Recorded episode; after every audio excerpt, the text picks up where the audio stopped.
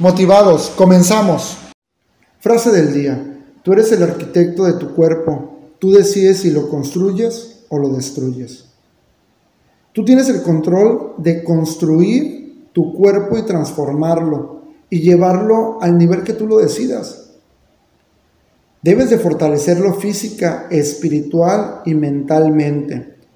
Tú tienes los planos y el control total de tu cuerpo. O de igual manera, tú puedes decidir llevar tu cuerpo a la destrucción y ver cómo tu salud se va deteriorando poco a poco.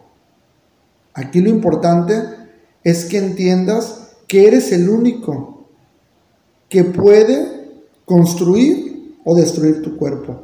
No hay nadie más.